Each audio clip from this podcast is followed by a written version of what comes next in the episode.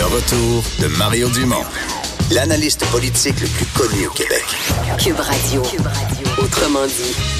C'est une histoire assez épouvantable. Remarquez, on le sait que dans certains pays, euh, défendre les droits des femmes, euh, c'est pas juste du, débat démocratique où euh, une journée t'as raison, le lendemain t'as tort, t'écris des lettres ouvertes dans les journaux.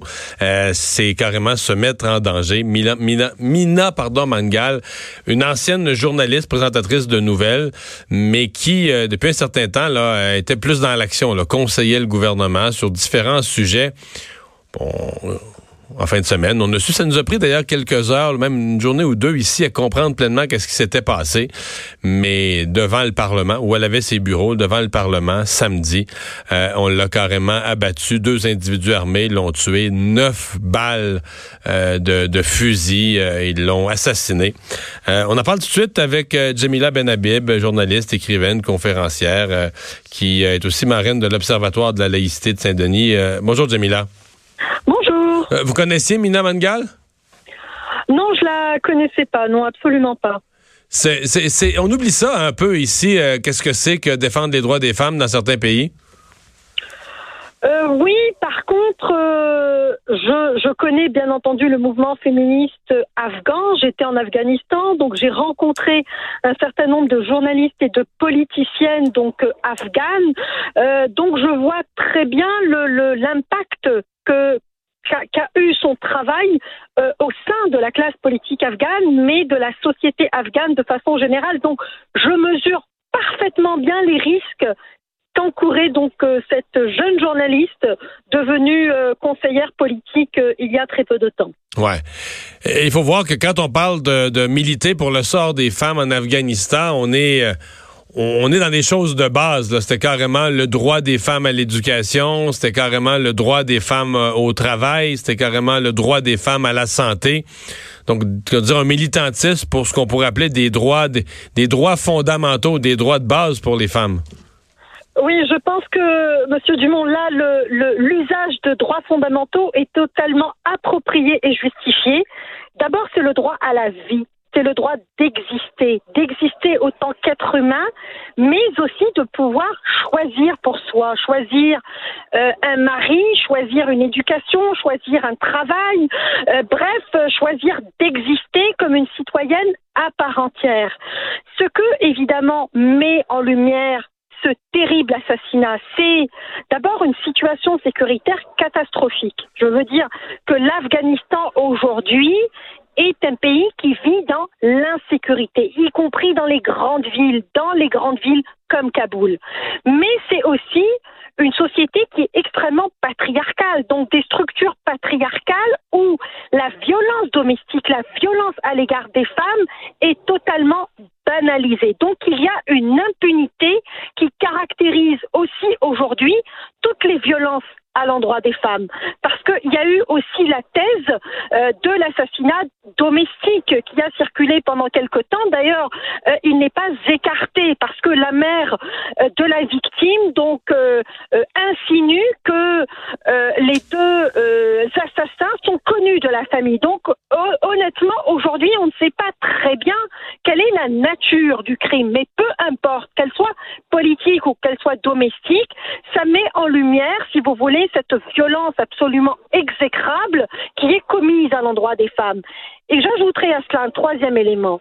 Ceci montre bien que l'intervention américaine et plus généralement l'intervention de la communauté internationale depuis 2001 euh, est euh, véritablement euh, à re-questionner. C'est-à-dire on nous a promis de sécuriser le pays, on, nous a promis euh, de construire une certaine paix et aujourd'hui que fait la communauté internationale et particulièrement les États-Unis. D'abord, il y a une partie de la communauté internationale qui a disparu de l'Afghanistan, donc qui est totalement retirée, sans aucune préparation, mais encore là, les États-Unis sont aujourd'hui euh, en train de négocier avec les talibans. Donc, euh, vous vous rendez bien compte que l'avenir, que l'avenir de l'Afghanistan, de cette société afghane, euh, qui reste encore une société qui est extrêmement courageuse et extrêmement résiliente, reste véritablement incertain parce qu'avec un retour des talibans au pouvoir, c'est euh, véritablement donc euh, un retour à l'âge de la barbarie comme cela Ben a ouais. caractérisé la société afghane entre 96 et 2001, c'est-à-dire lorsque les talibans étaient au pouvoir. Ouais, ben, rappelons-le, à ce moment-là, les filles, euh, à quel âge elles arrêtaient d'aller à l'école? Elles allaient presque plus, euh, les, les- les filles ou les jeunes femmes à l'école euh, sous le régime taliban?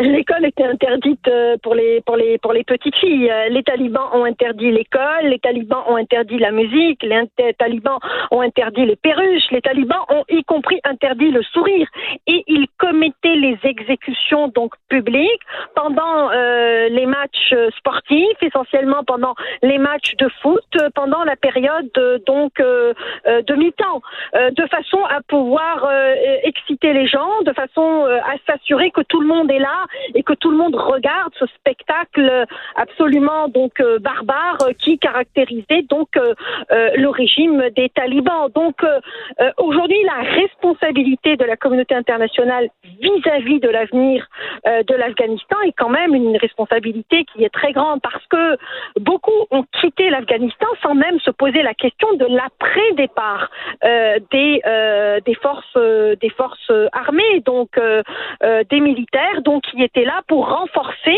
la sécurité du pays, mais ultimement pour renforcer la sécurité internationale, parce que ce qui a conduit évidemment au renversement du régime des talibans, c'est les attentats du 11 septembre de l'année 2001.